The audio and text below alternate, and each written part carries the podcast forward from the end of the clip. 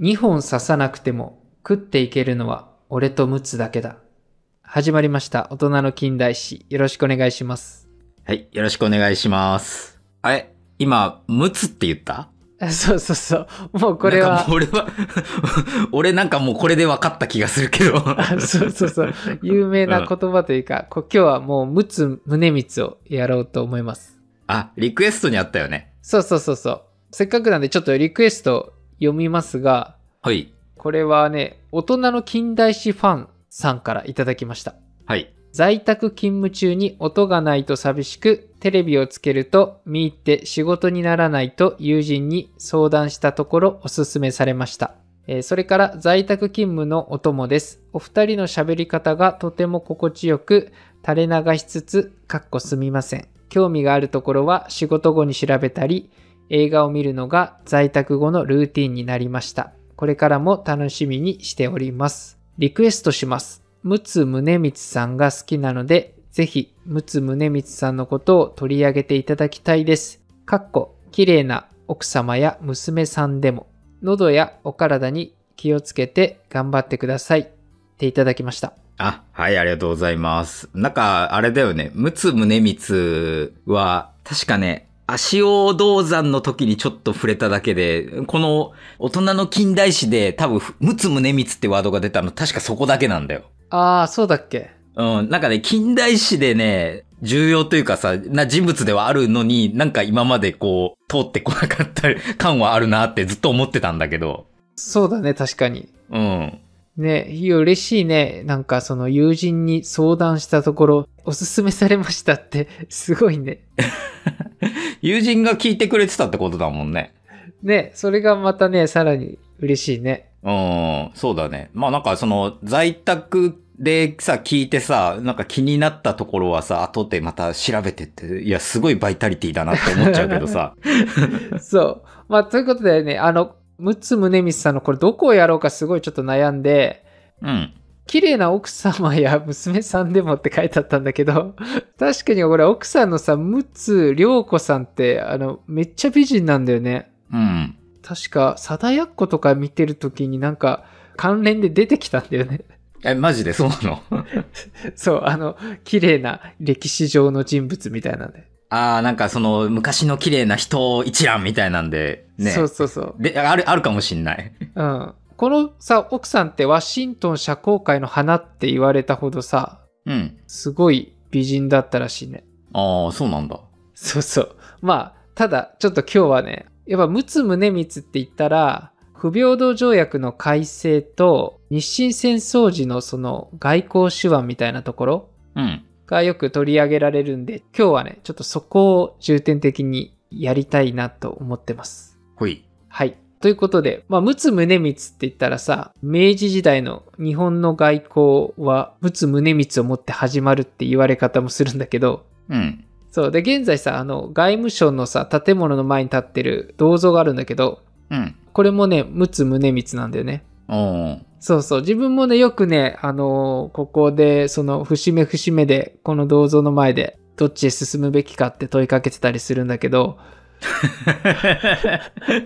え俺は、そんな、なんかね、行事をやってるのを初めて聞いたけどね、今。嘘いやいや、その、ポポッドキャストでもさ、ほら、どうしようかな、これから音声配信、この先どうしようかな、とかさ、うん。うん、よく、ムツさんに聞いたりとかね、してたり。え、何外務省行くの 捕まるな、俺。いやいや、ほん、本当にやってたら俺は、ああ、そうなんだ、ぐらいにしか思わないけど。まあ、ということで、ちょっとね、あの、生い立ちはね、さらっといきますが、うん。 1844年に彼はね、あの、紀州藩、現在の和歌山県で生まれるんだよね。うん。で江戸時代後期だねの生まれでで若い頃からねあの伊藤博文とか坂本龍馬らとかのこう信仰があってうん。彼って海援隊にも入ってるんだよねうん。その後さ陸奥っていうのはあの明治政府へ呼ばれてさ知事とかさ地租改正局長なんかも務めてたりするんだよねうん。でたださあの紀州藩出身っていうのもあってさ陸奥はさその薩長派閥のさ現状に不満を持ってさ対立をしたりとかそういうこともあるんでねうん。西南戦争が勃発した時なんかはさ政府転覆を企てた疑いとしてさ、陸奥宗光って逮捕されて、うん。東北のさ、監獄に5年間収監されたっていうのもあるんでね。あそうそう、結構ね、いろいろ波があるような人なんだけど、あ。うん。で、出国後さ、彼は、まあ、自主的にそのアメリカとかヨーロッパなんかに行って、うん。西洋社会のシステムを学んで、オーストリアのね、ウィーンの大学で、あの、政治学も、あの、学んでんだよね。おーそうそう。でね、あの、勉強ぶりはね、あの、現存する7冊のノートがあるんだけど、うん。で、このノートもね、結構分厚いんだけど、綺麗にね、細字でぎっしり書き込まれてるんだって。おーそう。で、その大学教授からもね、高い評価を得てるって記録も残ってたり、うん。その時さ、ウィーンに滞在してた西園寺金持ちがいたんだけど、うん。で、陸奥のね、勉強ぶりに驚かされて、伊藤博文にね、こう言ってるんでね、陸奥のような人物を民間に遊ばせておいては、本人にとっても損ですが、政府にとっても得策とは言い難く、願わくは速やかに政府にご採用になってはいかがでしょうかっていうふうに言ってるんでね。おーまあ、相当優秀で、あの、かなり勉強熱心だったんだろうね。まあ、じゃないとそうは言われないもんね。そうそう。で、こうしてね、再びね、彼はあの、明治政府に呼ばれるんだよね。うん。 1892年の時に第二次伊藤博文内閣が成立して、うん。で、ここでさ、陸奥宗光は外務大臣に就任してんの。うん。で、彼のやったことで有名なその不平等条約の改正に向けてなんだけど、うん。日本はさ、幕末に結んだ、まあ、不平等条約って言われるもの、うん。このさ、撤廃っていうのはさ、明治維新以来からさ、成し遂げたかったことで、うん。まあ、第1回目からあったその岩倉使節団の目的にもさ、出てたと思うんだけど、うん。そう、ずっとその念願の願いというか、その中にさ、えっと、領事裁判権っていうのがあるんだよね。うん。これはさ、日本にいる外国人が罪を犯した場合でも、日本の法律で裁くことができなくて、うん。その外国人が帰属する国の方で裁く権利なんだよね。うん。これさ、なんでその当時幕末で結ばれたのかっていうと、まあ一説によるとさ、幕末に諸外国とさ、こう条約を結んだ当時は、日本にはさ、あの西洋的な裁判制度がなくて、うん。で、江戸幕府はさ、他国にさ、その領事裁判を行ってもらうのは都合がいいっていう風に考えたとも言われてんの。うん。これがさ、不平等な条約だっていう認識ではなかったっていう説もあるの。あ当時はね。だけどさ、まあ、蓋を開けてみたらさ、まあ、外国人の犯罪が日本で増えてったわけで、あ。うん。ちょっとこれ、厳密にはさ、あの、市外法権とはちょっと違うんだよね。うん。これ、岩倉施設団の時にさ、自分1回目の時かな、市外法権って多分言ってたりするんだけど、うん。今回改めて調べると、その、厳密に言うと、市外法権っていうのは、もっと大きなくくりのことで、うん。滞在する国の法律や制度が適用されないってことで、うん。で、そこにはさ、あの、司法権とかさ、行政権、立法権とか全て含まれるんだけど、あこの領事裁判権っていうのは、その中の司法権の部分を言ってるんだよね。あ。うん。そうそう。だから、あの、アーモンドチョコで言うと、このアーモンドの部分が領事裁判権ってことなんだよね。 中身の部分ってことそうね。そう。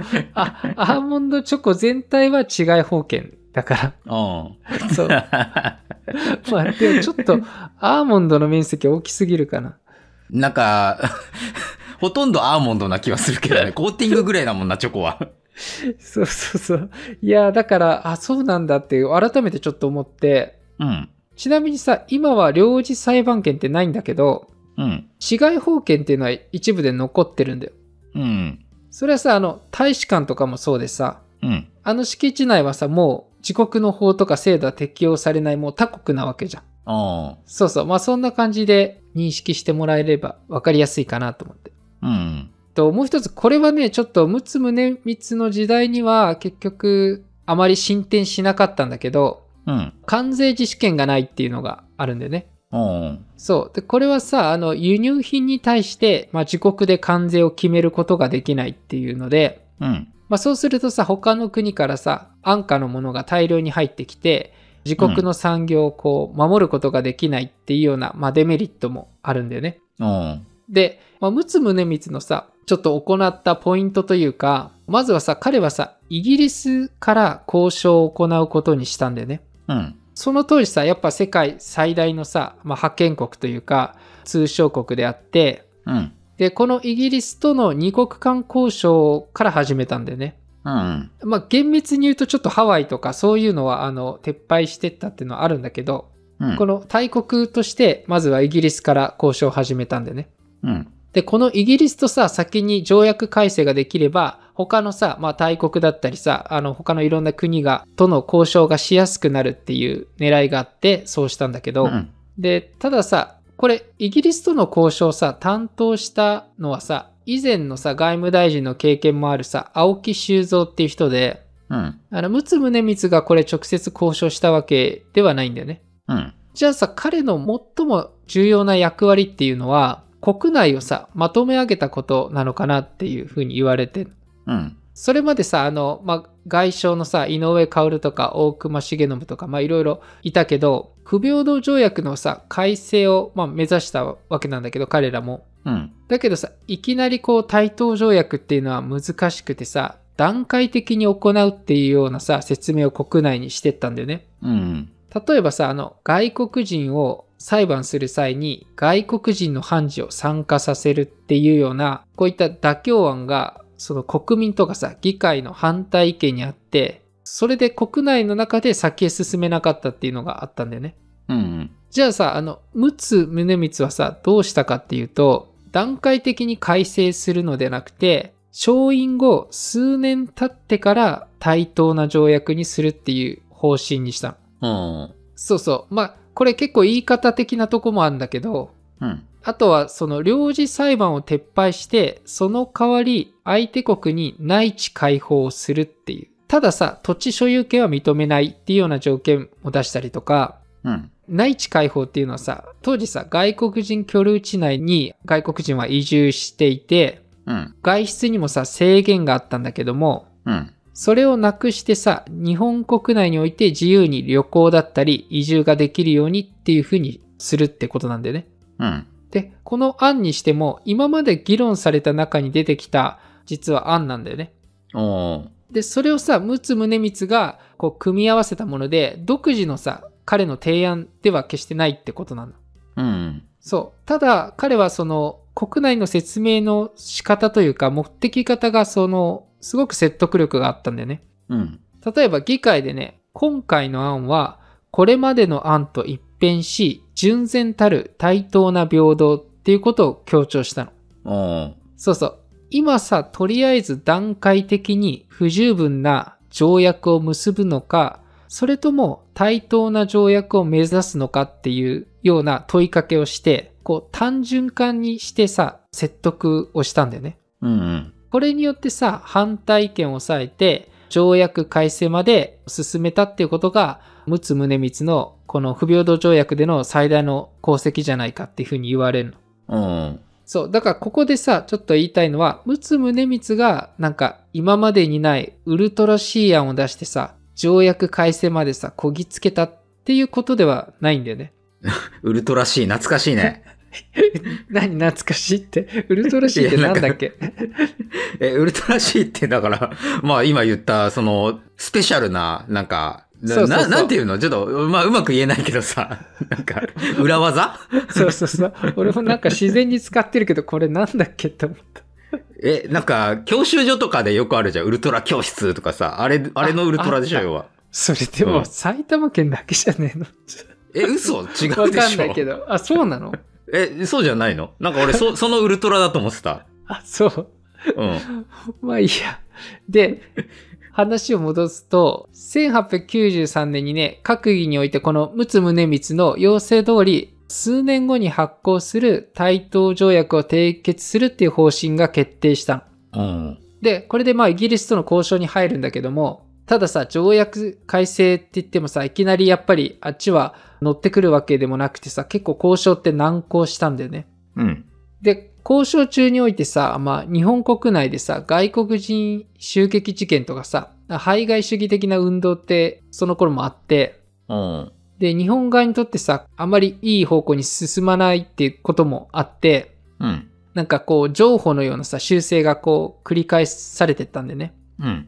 で、結果さ、さっき言った不平等条約の中の関税自主権の回復っていうのも目指してたんだけど、この時の交渉で先延ばしされて、うん。で、ただ、領事裁判権の撤廃については、イギリスはね、同意をして、1894年に日英通商公開条約っていうのを締結してる。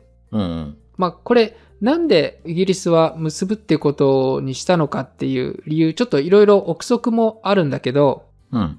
日本のさ、まあ、単純に近代化が進んでさ、法制度がさ、整備されていった面っていうのも強化された点もあると思うんだよね。うん。あとはさ、その、やっぱりロシアのさ、南下政策に対して、イギリスは警戒していて、この東アジアのさ、自分たちの利権を守るためにも、日本と親密な関係になっておくっていうこともあったんじゃないかっていうふうに言われてる。うん。で、まあ、ただこれ、すぐにっていうわけじゃなくて、領事裁判権の撤廃は、この条約発行後から、あの、5年後なんだよね。うん。で、関税自主権の回復っていうのは、さらにもう12年後っていう、結構先なんだよね。うん。で、まあ、以後さ、このイタリアとかロシア、ドイツ、フランス、オーストリアとか、まあ、あの、他にもいろんな国で条約改正をしていくことになるんでね。うん。そう、まあ、ちょっとこんな感じで不平等条約の件を話したんだけども、うん。もう一つさ、その日清戦争の時の外交手腕っていうのが、陸奥宗光といったら取り上げられることが多いので話したいと思うんだけども、うん。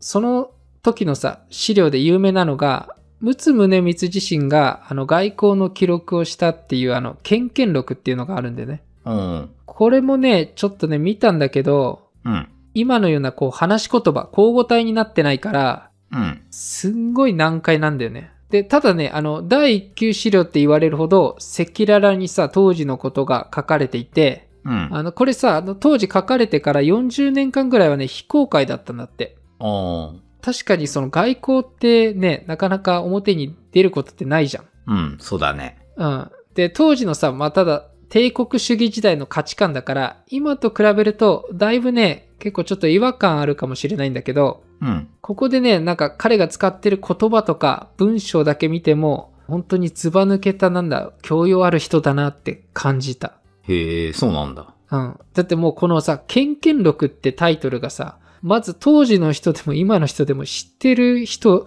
いないだろっていうぐらいの字だからね。 うんなんか俺は全然今、よあの、想像がついてないね。想像つかないでしょ。もしあれだったら調べてもらえばって大人の方も思うんだけど、うん。献献ってさ、どういう字っていうのも説明できないぐらいのめっちゃ難しい字なの。マジで。うん。献献っていう意味がね、忠義を尽くす様とか、悩み苦しむ様っていうような言われ方もあるんだけど、うん。もしかしたらもっとすごい深い意味で言ってるのかもしんないし、これはね、ちょっとし、ケンケンっていう字を調べただけでももうギブアップな状態だったね。そうなんだ。そう。で、まあちょっと、それも踏まえて話したいんだけど、うん。日清戦争前って言ったらさ、まあ東アジアの中心はさ、秦国でうん。圧倒的なさ、まあ大国だっていう風にされてたんでね。うん。まあそんな日本とさ、秦はさ、朝鮮をめぐって、まあ対立をするんでね。うん。で、秦国っていうのはさ、昔からの関係を理由に、朝鮮が秦国の属国であるってことを主張するんだよね。うん。で、日本もさ、政官論が出るほどさ、曖昧からさ、こう、朝鮮を狙ってたっていうのがあって、うん。このさ、朝鮮をめぐってさ、日本と秦国の関係が、まあ、悪化していくんだよね。うん。そんな、まあ、悪化していく中で、両国っていうのは一旦さ、その、このまま悪化していくっていうのも、とまずいっていうような考えで、両国っていうのは天津条約っていうのを結んだんだよね。うん。これはさ、朝鮮に関するいくつかの取り決めをしたんだよね。うん。その中に、今後、朝鮮に出兵する場合は、相互通知を必要と定めるっていうのがあるんだよね。うん。で少し時が経って1894年に交互農民戦争もしくはあの東学党の乱って言われる事件が起こるんだよね。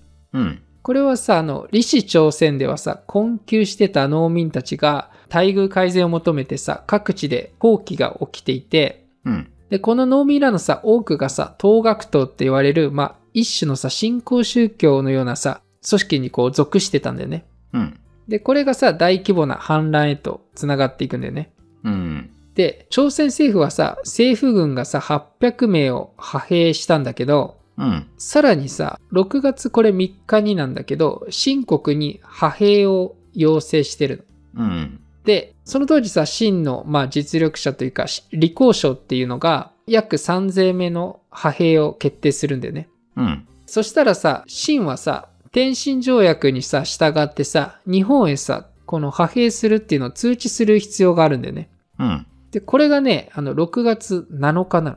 うん。そうするとさ、当時さ、日本から朝鮮に派兵するのはさ、秦よりもさ、3倍以上のさ、まあ、時間がかかるわけよ。陸続きじゃないからさ。うん。で、もしここでさ、動いてたら、朝鮮はさ、例えば秦の軍によってさ、まあ、鎮圧されて、ますますさ、秦がさ、朝鮮の支配を強めていくってことになるわけで、うん。で、日本はさ、やっぱそうはさせたくないわけなんだよね。うん。で、実はさ、これさ、陸奥宗光はさ、事前にさ、朝鮮に行った講師から、朝鮮政府が秦へ派兵の要請をするっていう情報を得てたんでね。うん。で、そこでさ、陸奥宗光は閣議で日本の派兵の必要性を訴えて、これをさ、伊藤内閣はすぐに聞いて派兵を決定してるんだよね。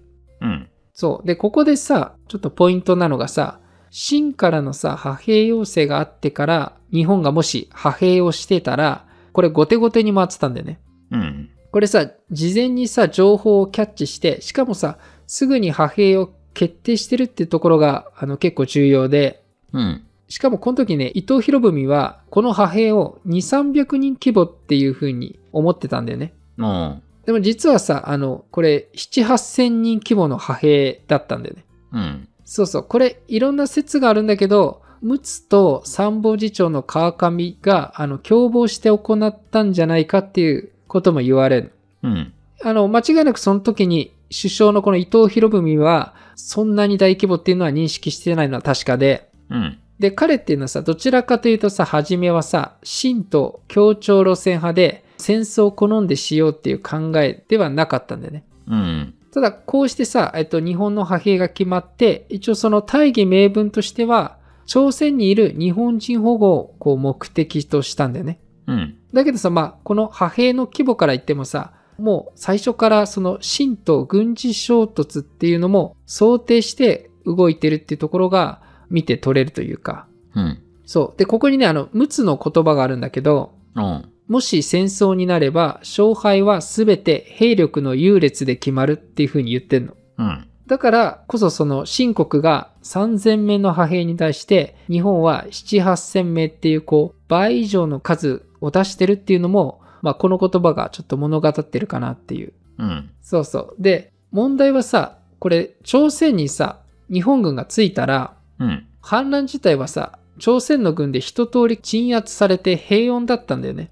うん。しかも日清両国のこの軍隊っていうのは同じ朝鮮国内にいるんだけど駐屯地が離れてて衝突する可能性もなかったんだよね。うん。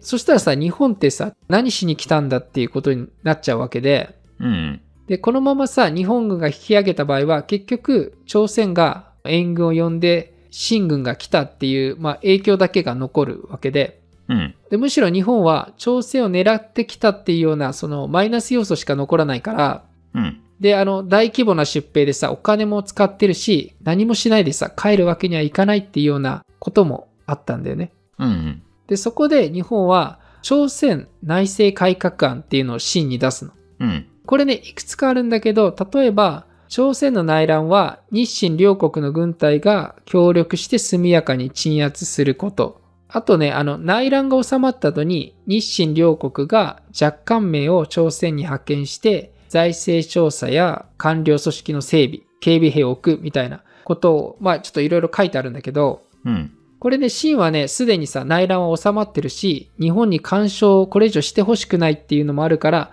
当然断るんだよね。うん。そう。で、これを読んで、陸奥宗光は、この改革案っていうのは初めからある文言をね、加えているんだよね。うん。それがね、あの、秦が賛同しない場合は、日本単独で内政改革実行っていう文言を加えてるうん。これってね、あの、最初、伊藤博文から出された案には、これが書かれてなくて、うん。これだと真に拒否されて、そこでおしまいになってしまうからっていうんで、あの、陸奥宗光が文言を追加したんだよね。うん。で、まあ、こんな風にさ、あの、この朝鮮の改革案っていうのは、そもそも戦争に持ち込むための口実っていう風な見方が考えられるんだよね。うん。で、結果、秦はさ、受け入れるわけもなく、日本と秦は最終的に日清戦争へ入っていったんだよね。うん。でさ、ポイントはさ、ここさ、陸奥宗光がさ、先の先までこれ予想してるんだよね。うん。で、周到にさ、準備して、日本がこの秦と戦争になる形まで、あの、持ち込んだことっていうのが言えるかなって思うんだよね。うん。まあ、こうしてさ、日清戦争での戦いが始まるんだけど、うん。ちょっと詳細はさ、まあ、今回のテーマとそれるんで、あんまり話さないけど、うん。秦国のさ、当時さ、実力者李光章っていうのはさ、初めからさ、他国の助けを求める行動をとったんだよね。うん。そう。で、特にさ、彼なんかその、色誠実っていう考えがあって、うん。これさ、ロシアをもって日本を制するっていう考えなんだけど、うん。まあ、こんなとこからさ、例えば開戦前にさ、ロシアからさ、日本へ警告文が送られてきたんだけど、うん。これさ、受け取った時に、ムツはさ、この時点ではロシアは実力行使をしてこないっていう風に読んだんだよね。うん。そう。で、結果さ、これは実力行使してこなかったわけで、うん。というのもさ、あの、ロシアはこの時、西側のドイツ帝国に対して、あの、脅威を感じてて、朝鮮側とかさ、こういう新側の方に、軍配備の準備が、あの、整ってなかったんだよね。うん。まあ、っていう事情もあったし、あとはイギリスとかアメリカも日本にね、中国のような干渉はちょっとしてきたんだけども、うん。これもね、中国のみで、あの、実際その行動っていうのは取らなかったんだよね。うん。で、陸奥宗光はこういったさ、その周りの情勢を読んで、まあ、ギリギリの中さ、こう、駆け引きの中、日本と秦国っていうこの二国間だけの戦争に、まあ、持ち込んだとも言われてて、うん。で、結果さ、この戦争っていうのは日本の圧勝で、うん。まあ、それはさ、日本の近代化の進んだ兵器とかさ、まあ、軍隊っていうのもあったかもしれないし、うん。で、それにさ、まあ、新国内のさ、その内政が不安定だったっていうのもあるんだよね。うん。で、こうしてさ、講和の方へさ、行くんだけれども、ちょっと話が。うん。戦争をやめるにはさ、あの、一旦さ、その休戦をして、講和条約に入るっていうのが、なんかセオリーというか、順序なんだよね、大体。うん。たださ、あの、伊藤とかその陸奥っていうのはさ、休戦抜きで講和条約の交渉を真に希望したんだよね。うん。そう。で、それはさ、日本が優勢だったっていうこともあるし、世論のさ、反対っていうのも予想されたんだよね。うん。だから、あの、日本っていうのはあえてちょっと厳しい休戦条件を新側に出して、うん。この休戦条件っていうのが、まだ占領していないいくつかのこの地域を日本軍が占領して、うん。で、その地域のさ、新国軍は兵器とか弾薬、食料を全部引き渡して、で、しかもさ、休戦中の軍事費は新国が負担するっていうものだったんだよね。うん。で、こういうさ、あの、新国がさ、飲めないであろう厳しい条件を、まあ、出したわけなんだよね。うん。で、この狙いっていうのはさ、新国がもう休戦を諦めてさ、講和条約に急がして、日本側により良い条件の条約を結ぼうとしたっていうふうに言われてるの。うん。まあ、たださ、この交渉していく中で予想外のことが起こって、うん。講和交渉をさ、行うために日本に訪れてた李光章がさ、日本人青年にさ、狙撃されて重傷になったんだよね。うん。これ、日本側の大失態でさ、欧米列強の非難とかさ、干渉を招く恐れが強くなっていったんだよね。うん。でそこで、急遽、あの、予定を変更して、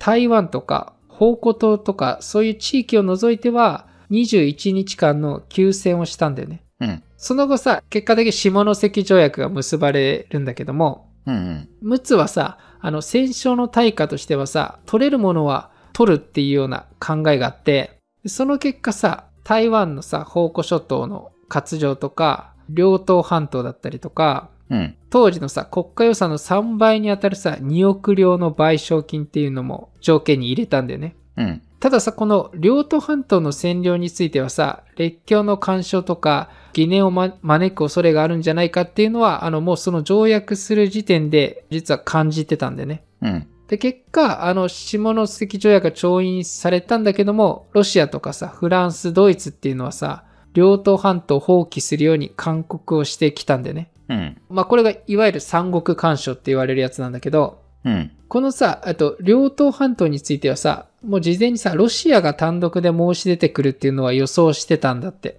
うん。たださ、あの予想外にさ、ドイツが積極的に動いてさ、あのロシアとフランス、ドイツっていう大国3国がさ、干渉してきたっていうのがあるんでね。うん。で、あの、この時ね、ロシアはね、軍艦をね、東洋側に集結させて、なんかいつでも戦闘できるよう準備をしていて、うん。でね、伊藤博文の主張で、三国の勧告を拒絶することは無謀だから、最初はね、列国会議を開いて、これに委ねるっていう案にしたんだよね。うん。そう、これ列国会議ってさ、当時のまあ国際機関の会議っていう風に捉えていいと思うんだけど、これにさ、陸奥は反対したんだよね。うん。あの、列国会議にさ、もし委ねれば、列国は各々自分たちの都合のいい利害を主張するっていう風に言ったんだよ。うん。で、会議の話題が、その両党半島だけに限定できるだろうかっていう風に言って、うん。これ結果ね、列国会議をせずに、両党半島の永久所有を日本は放棄することにしたんでね。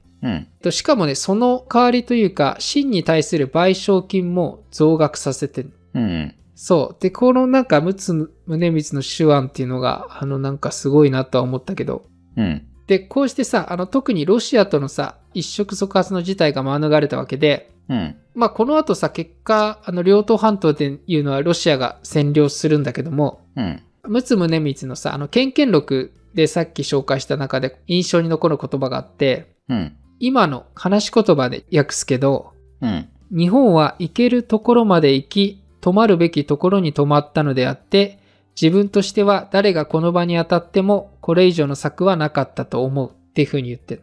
うん。そうそう、まあなんか確かになんかそんな感じがするなと思って。で、陸奥宗光自身はさ、この三国干渉が来る前からさ、体調崩してて、療養生活に入ってるんだよね。うん。そう。で、もともと彼って肺に持病があって、ある程度こう安静にすれば体調を持ち直すことができてたんだけども、うん。このさ、日清戦争の激務でさ、十分に休みが取ることができなかったっていうのもあって、うん。彼はその下関条約調印から約2年後ぐらいに肺結核で亡くなってるんでね。うん。まあこんなちょっと陸奥宗光のお話をしたんですけど、ほい。このさ、ちょっと思ったのがやっぱ伊藤博文とさ、陸奥宗光のこの二人のバランス感覚というか、なんか相性がすごく相乗効果というかいいなっていう風に感じたんでね。おー。あと、まあ、結果だけ見るとさ、日清戦争ってさ、日本の圧勝っていう風に片付けられるけど、うん。そこにはさ、他国というか国際情勢の判断をさ、誤らずにさ、いくつものさ、決断をしたこう、一人の外務大臣、陸奥宗光がいたのかなっていう風に思ったんでね。うん。でその後さ、ま、第二次世界大戦でさ、日本って結構どん底見るけど、うん。なんかそれまでのさ、日清戦争後のさ、この日本の繁栄があったからこそさ、今のさ、日本の豊かな環境があると思ってて、うん。で、もしさ、それ以前のさ、例えば19世紀の時にさ、生存競争に負けて日本が植民地になってたらさ、うん。今の日本って多分また違ったものになってるんじゃないかなっていうふうに今回調べて思いました。はい。そうですね。いかがでしたでしょうかまあ、陸奥宗光は有名な人だから、多分教科書とか、なんだろうな、歴史をこう、学んでる方っていうのは、ああ、こういう人だよねっていう、なんだろう、イメージ像は多分あって。たださ、結構やっぱ、不平等条約改正っていう印象がもものすごく強いからさ、その日清戦争の外交の部分っていうのはさ、結構こう、知られていないことが多くって。ああ。だからやはっいはぱいちょっとそこをこうフォーカスしてもらったっていうところですごく、あの、ああ、なるほどそうなんだっていうのは、あの自分自身めちゃめちゃ勉強になりましたっていうところと、うん。まああとは、これはちょっと難しいところでもあるんだけどさ、当時の日本がさ、じゃあその日清戦争をしなければいけなかったのかっていうところは俺は正直ちょっと疑問だったんだよね、ずっと。ああ、はいはい。多分取るべき方法としてはさ、戦争にならないで、朝鮮を、まあ、手に入れる手に入れるないし、ロシアの脅威を防ぐっていうのが多分一番の最上の策であって。うんで、戦争っていうのは多分、まあ、下策なんだよね。うん。ああ。まあ、それこそ今の価値観特にそうだよね。そう。やっぱり帝国主義的な考えで基づくと、いやもう取れるもんは取っちまえっていうさ、考え方でね、やるわけじゃん。うんうん。だからさ、その辺、どうなんだろうね。あの、本当にこれが良かったのかどうかっていうのは、ちょっと正直わかんないなとは思ったんだけど。ああ、まあそうだね。どうなってただろうなっていうのは。ただ、やっぱり、ロシアの脅威を防ぐためには日本は中国と連携して、まあ、中国というか、清か。清と連携して、南下を止めるっていうさ、方針に、なんでその時ならなかったのかなっていうさ、疑問はやっぱ残るよね。ああ、確かにそのパターンもあってもいいかもね。そう、清も日本も多分そういう考えがなかったんだとは思うんだけど、うん。でもさ、一応、シンはさ、当時ヨーロッパからもさ、まあ、日本に負けるまではさ、いや、なんか、ちょっとまだわかんないな、未知数だなってところはあったから、大っぴらにはさ、こう、植民地化されてなかったわけじゃん。うんうん。そういう国だからこそさ、日本は組むメリットもすごい強かったはずなのに、あえて日本はさ、戦う方を選んでるわけじゃああ、まあそうだね。ん。ね。だからそこがやっぱり、なんだろうね、歴史の面白さでもあるのかもしれないけれども。うん。普通に今、今の考えで言ったらだって多分やんないじゃん。普通に日清戦争をやらないよっていう考えの方が普通だと思うのよ。ああ、まあ今だったらね。そう。でもそれをやってるわけじゃん。ってことは、じゃあ当時の考えで言ったら、やる方がきっとメリットがあったというかさ、そういう考えだったわけじゃん。そうだね。うん。だからなんかその辺、すごい、ムツブ外交を聞いて、なんか改めて、なんでだろうっていうのはすごい感じた。ああ、結構この人あの強硬路線なんだよね。うん意外と、そうだてねか俺あんまりそこんなにそうなんだって思っちゃって。まあ、いい評判だけじゃなく悪い評判も多い人だから、あの、やっぱり結果ありきっていうか、もうなんだろう、端的に結果を求めるようなイメージはある。なんかか、勝手な印象だけど。ね、カミソリ外交って言われてる もんね。鋭いんだよね。そうそう。だから、そんなさ、いわゆる日本人的なさ、ちょっとこう、い今の日本人的なさ、ちょっとこのぼかーしてるような感じはないわけじゃん。そうだね。うん。まあ、ということで、今回のテーマは、陸奥宗光でした。はい。まあ、ということでね、これ聞いてる方、いろいろ、いろんな媒体で聞いてると思うんですけども、最近ね、ボイシーの方でも配信がすることになって、ちょっといろんな媒体で配信しているので、それぞれ聞いてる方、そのフォローだったりとか、評価機能がある媒体はちょっと気軽に評価とかコメントなんだりしてくれたら嬉しいなって思ってます。はい。あの、もう複数媒体にもうフォロー、コメント、 あの、いい評価してくれると、すごい嬉しいです。そうですね。はい。ということで、最後まで聞いていただいてありがとうございました。ありがとうございました。